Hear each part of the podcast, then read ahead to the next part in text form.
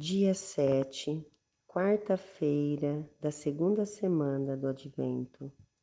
Vinde a mim, todos vós que estáis cansados. Graça a ser pedida.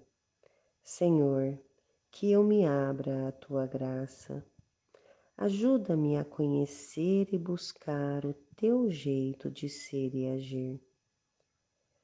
Os que esperam no Senhor renovam suas forças, criam asas como as águias, correm sem se cansar, caminham sem parar, nos diz a primeira leitura.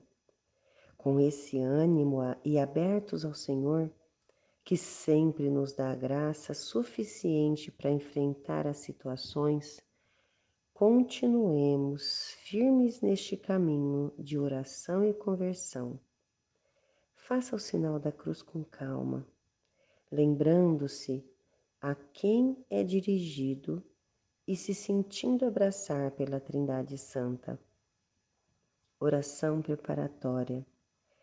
Peça a Deus a graça de que todas as suas intenções, ações e decisões estejam agora dirigidas apenas a seu serviço e louvor composição de lugar. Retomando a cena de ontem, Jesus, rodeado por seus apóstolos, respire com calma, sinta o aroma do lugar, a temperatura, se a brisa. Jesus continua ensinando aos discípulos e a mim. Escute atentamente suas palavras Pondere cada frase, deixe que ecoem em seu coração. Vinde a mim, vós que estáis cansados. Procure perceber os sentimentos das pessoas. Observe como estão. Faça o pedido de graça com o coração. O pedido de graça norteia a sua oração pistas para ajudar a rezar. O que me cansa? Por que me cansa? Como levar mais descansadamente as coisas? Jesus diz: O meu jugo é suave e o meu fardo é leve.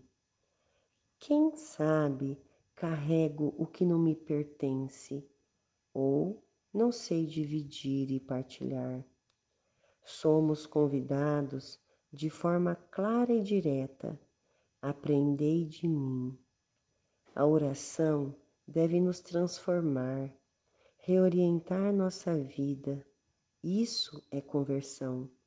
E podemos nos aventurar sem medo, pois Jesus afirma: porque sou manso e humilde de coração.